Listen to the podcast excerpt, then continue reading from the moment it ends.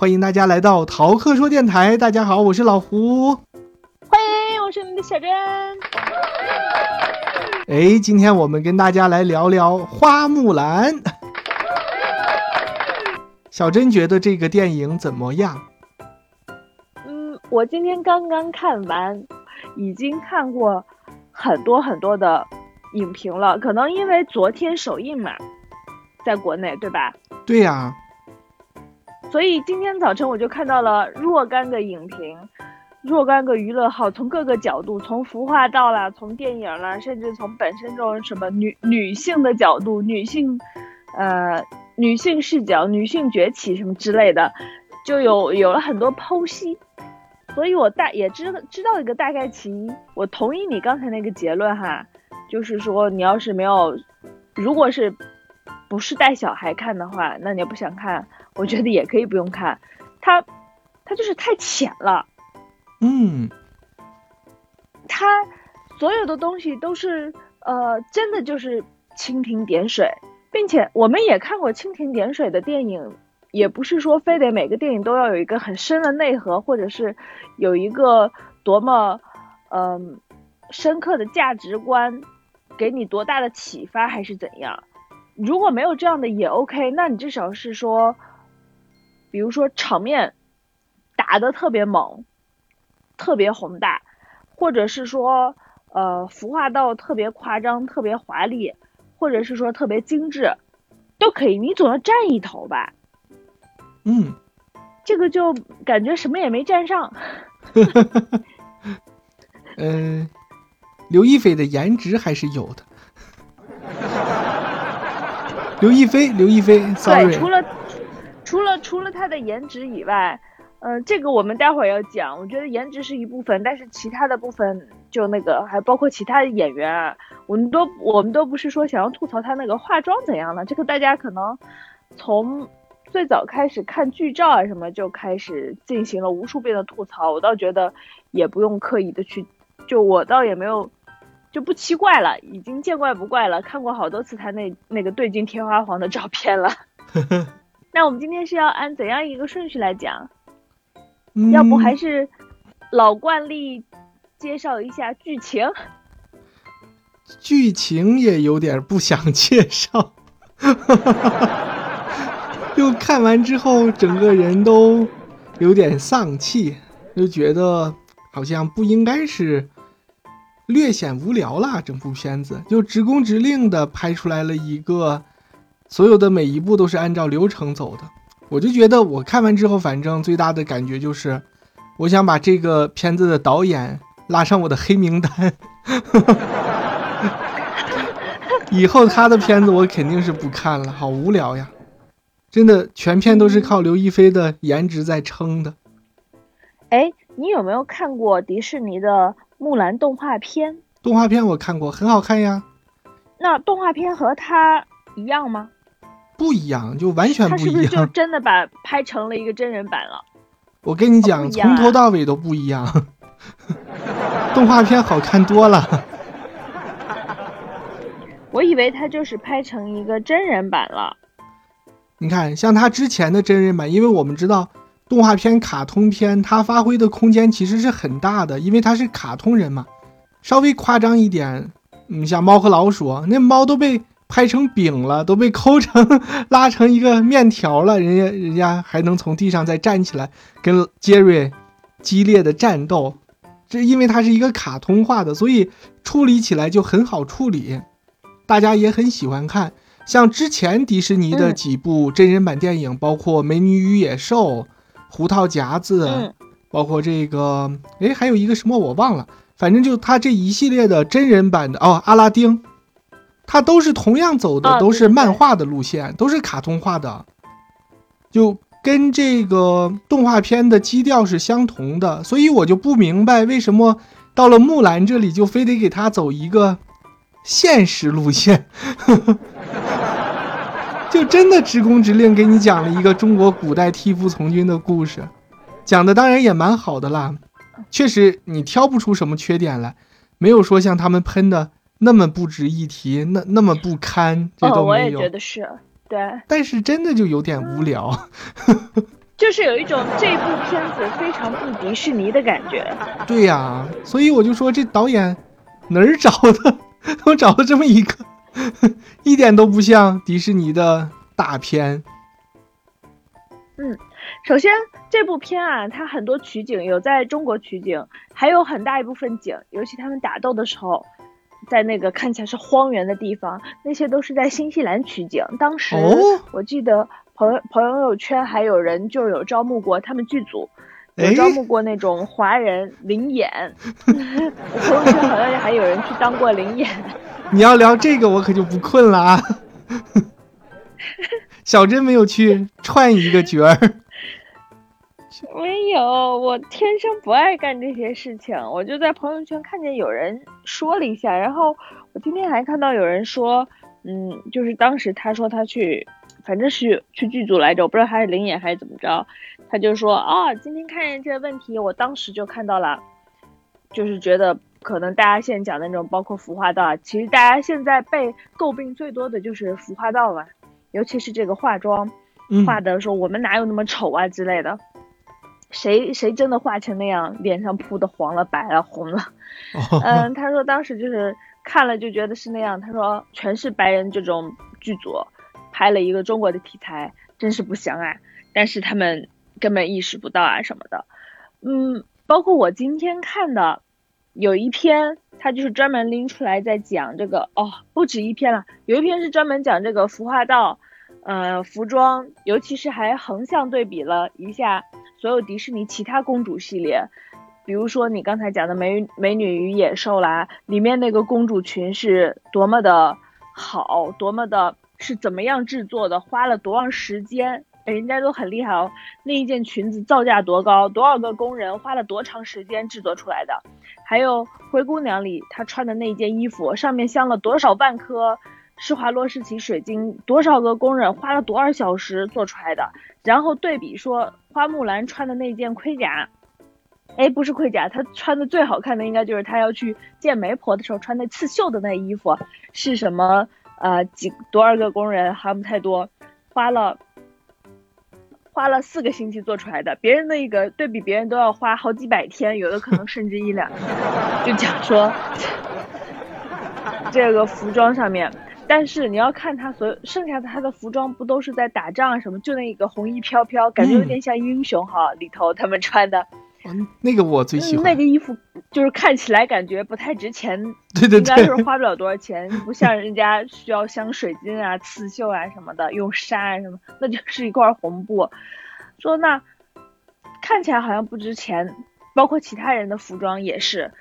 但是据说这个制作费是最高的，史上最高，就目前为止比其他那些公主改编改编片都高。花在哪儿了呢？说是花去外景了。外景里拍了好多好多，呃，各个国家跑的，大部分是中国了，中国还有各个地方跑的外景。这个也是被某一个公号他又诟病说，有一些地方是是就诟病他说，迪士尼是不是因为嗯，迪士尼和导演是不是因为花重金去了那些地方？拍了那些宏大的场景，后来想不用不行，钱都花了，就是就是说感觉做成了一个，总是在没有必要的时候也出了很多呃大场景的空镜头，就跟是一个旅游片一样。哦，还有更细的考究，那个说服装某些某些叉叉叉服装在魏晋南北朝的时候。花木兰的呃发生故事的背景应该是在魏晋南北朝，对吧？嗯，但我看他的服化道更接近五代十国到唐初唐这一段。对，说这个根本不符合，并且还有好多地方，比如说他花木兰家住的那个是那种福建土楼。对对对，那个都是在很后期才出现的，历史根本就对不上所有所有的。就讲的很细，就是说这个中根本，嗯，一点都他们嗯说做了什么调研，做了什么根本就没有好好调研，而且主管服装的那个人还说他凭自己的这种感觉，而且是去去给他们去设计服装什么，而且他还特别有说很多。就是我的很多我的感觉，包括说他们借鉴了什么，借鉴了中国的，应该也就是张艺谋的片子，还 有呃卧虎藏龙可能，然后还有大红灯笼高高挂，所以就好有一个场景也是挂着灯笼，人家那些确实这些公号评论的都很细啊，另外还有这种评论它本身，呃内内核的说，你看花木兰替父从军。然后前面又是什么勇啦、忠啦、贞了之类的，到最后这么正面的一个形象展示了女性力量的一个形象，最后是什么？要孝顺，要回家，这还干了个什么事儿呢？我当时就看了他，看了很多这样的评论，基本上没有什么正面评价。可是当我真的看这个的时候，我觉得其实也没有他们说的那么的差劲，没有那么差劲，大家。可能是因为这部片子就是太中国了，又是中国的故事，又全部用了中国的演员，我们对它的期望很高。我感觉大家是在拿着放大镜，再把它当一个历史证据来看吗？是呢。就你要是就把它当一个嗯打发时间的一个无所谓的什么剧，看看人打打闹闹什么，我在看前面那些就还好啊，包括他。他去看媒婆那里，滋出来小虫子，然后把它罩住了。你放开以后，就搞得现场乌漆嘛黑的。他还是先先看着很很厉害哦，用各种特技把茶杯和茶壶都都给接住了，接住了一下，因为你本来以为完了，结果头发一散，因为他拿叉子接的嘛，呃，簪子，头发一散。把眼睛一挡，又不小心全掉了，最后还是碎了。我就觉得这个场景倒还是非常典型的这种，嗯，西方甚至是动画片里我们常看的好莱坞动画片里，它会有的一个搞笑的场景，只不过就是真人演了，这不挺搞笑的吗？你是说这个？那这就是我刚才说的那个问题啊，他一定要把一个。漫改片或者是动画改编电影，他一定要把它当做一个证据来拍，所以你就难免会让大家用证据的标准去要求他。你真的都拍一些像小珍刚才说的搞笑一点的片段，或者是夸张一点的漫画化一点的人物，嗯，你再把人家原著里的木须龙给搞来，是不是？不要随便删人家角色，我觉得蛮不错的呀。到最后搞成一个。战争证据与女性觉醒的这样一个片子，我有点不太理解。我觉得是导演可能他又很想表达一些非常中国的、非常有底蕴的东西，但实际上他没有这个能力和理解，对理解的那么深，他表达不出来。嗯，就最后搞了个四不像，我就觉得你其实导演。加所有的团队，你就把这当成一个，你甭管它是中国的故事也好，还是呃非洲的故事也好，还是什么，就是哪一国的故事都好，你只是一个表现形式。我所有的核心，我就来我们迪士尼这一套，欢欢，反正是合家欢嘛，欢欢乐乐，打打闹闹。对呀，就大家挺高兴的就好了嘛。对，每个人都漂漂亮亮的。你比如说，就算是巩俐，那你像那个《沉睡魔咒》的时候，他给安吉丽娜·朱莉那个看起来多酷啊！就是啊，就你也来一些那种嘛，坏人的角色就来一些那样的呀。我们小珍同学的头像 又哥特又酷，肯定这个片子因为我没看，肯定他还会有一些搞笑什么严肃中的搞笑。你把巩俐往这个方向靠一靠，那也蛮挺不错的。可能人家是想不想重复自己。说我们迪士尼什么都拍过了，合家欢也拍过了，搞笑的也拍过了。我们这次就来一个正剧，来一个东方的战争史诗大片。结果我们就看到一开始，结果就搞了个四不像。对呀，十几个人去攻城，那个守城的也是十几个人，给整一个战争大片，就这规模。就确实是他所有的战争场面。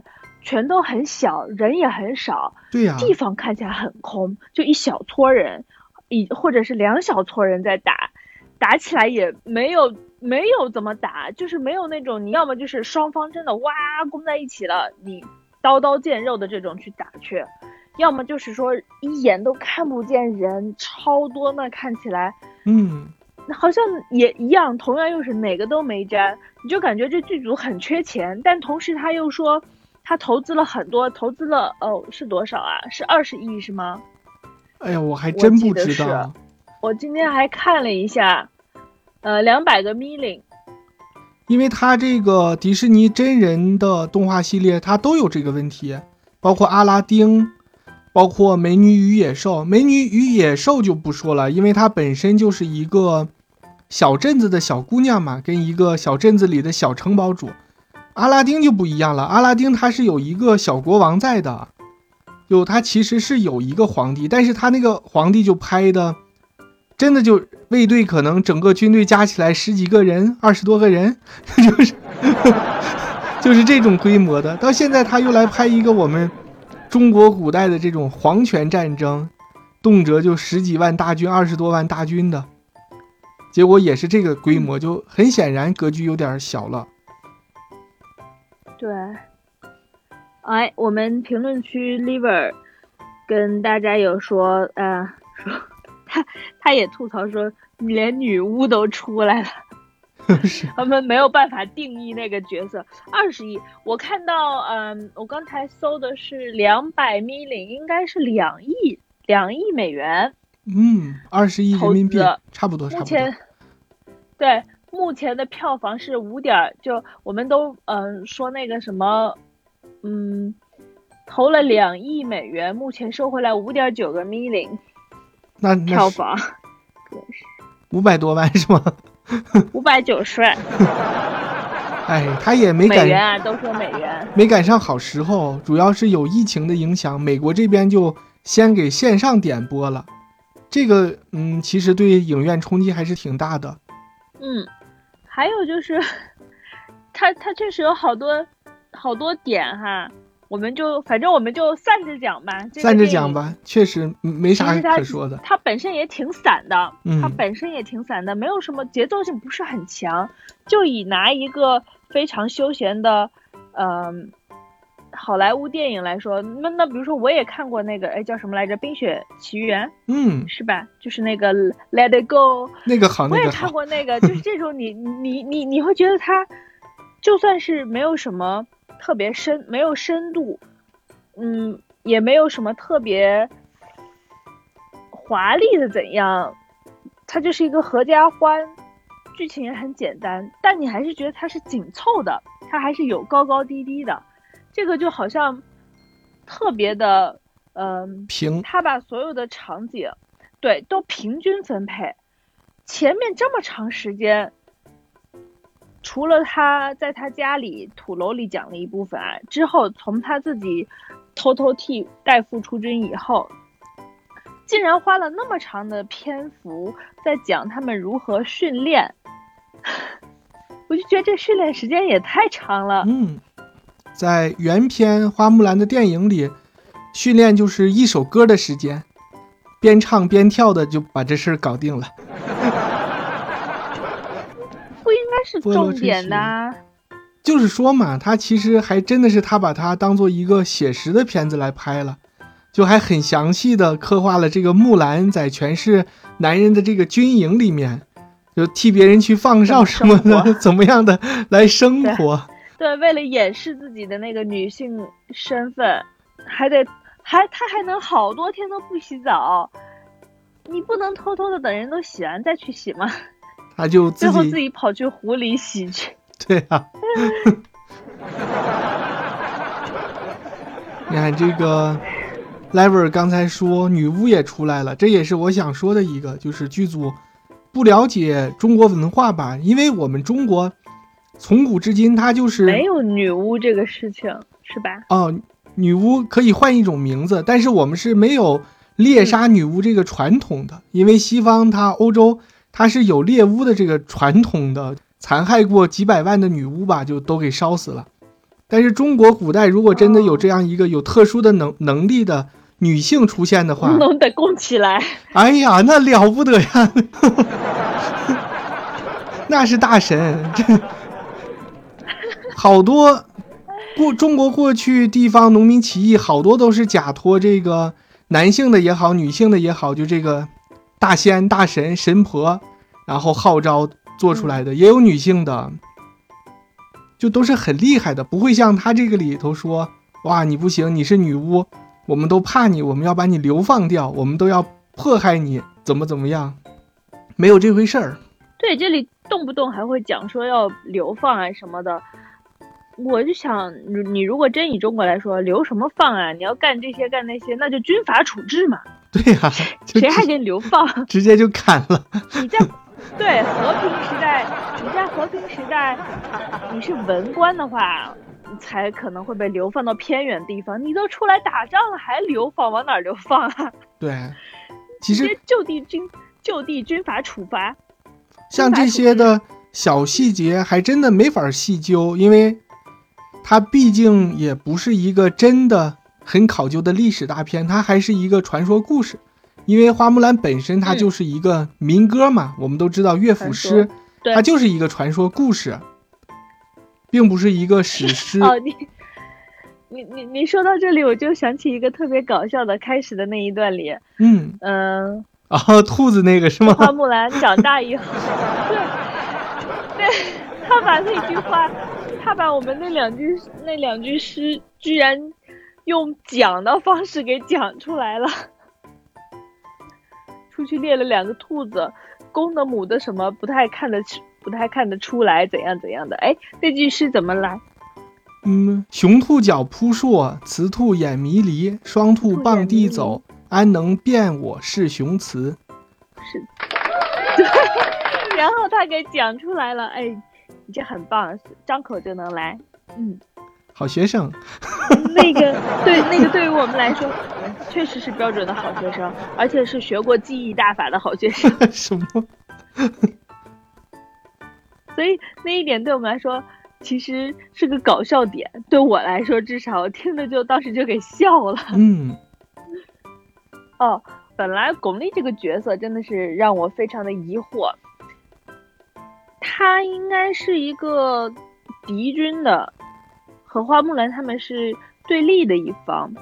但花木兰第一次那样追出去，他们俩在一个莫名其妙的黄色的结了冰的 水上面在打斗的时候，真的，他他把他噗一下，花木兰，而且花木兰就简直是个废物，一毫无招架之力。当然，我后面看他们的意思就是，可能这也是嗯、西方电影或者是这种好嗯、迪士尼电影爱拍的，他会揪一个细节，拿这个细节去扩散，表达出人物内心的层次来。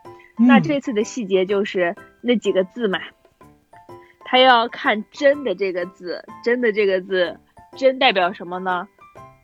你不能说谎，因为你说谎，你的能力都被封印了。Q 把他打倒，他毫无招架之力就倒在那里了。而且，我当时疑惑的是，你既然是敌方嘛，你都孤军一个人过来了，为什么不把他弄死呢？射了他一镖啊，就没有射死他，以为射死了，这也这也太随意了，而太且牵强了。巩俐简直不是他的对手哦，就不是他的嗯敌方。巩俐完全在扮演了一个人生导师的角色，一直在引导他觉醒。真的同类吗？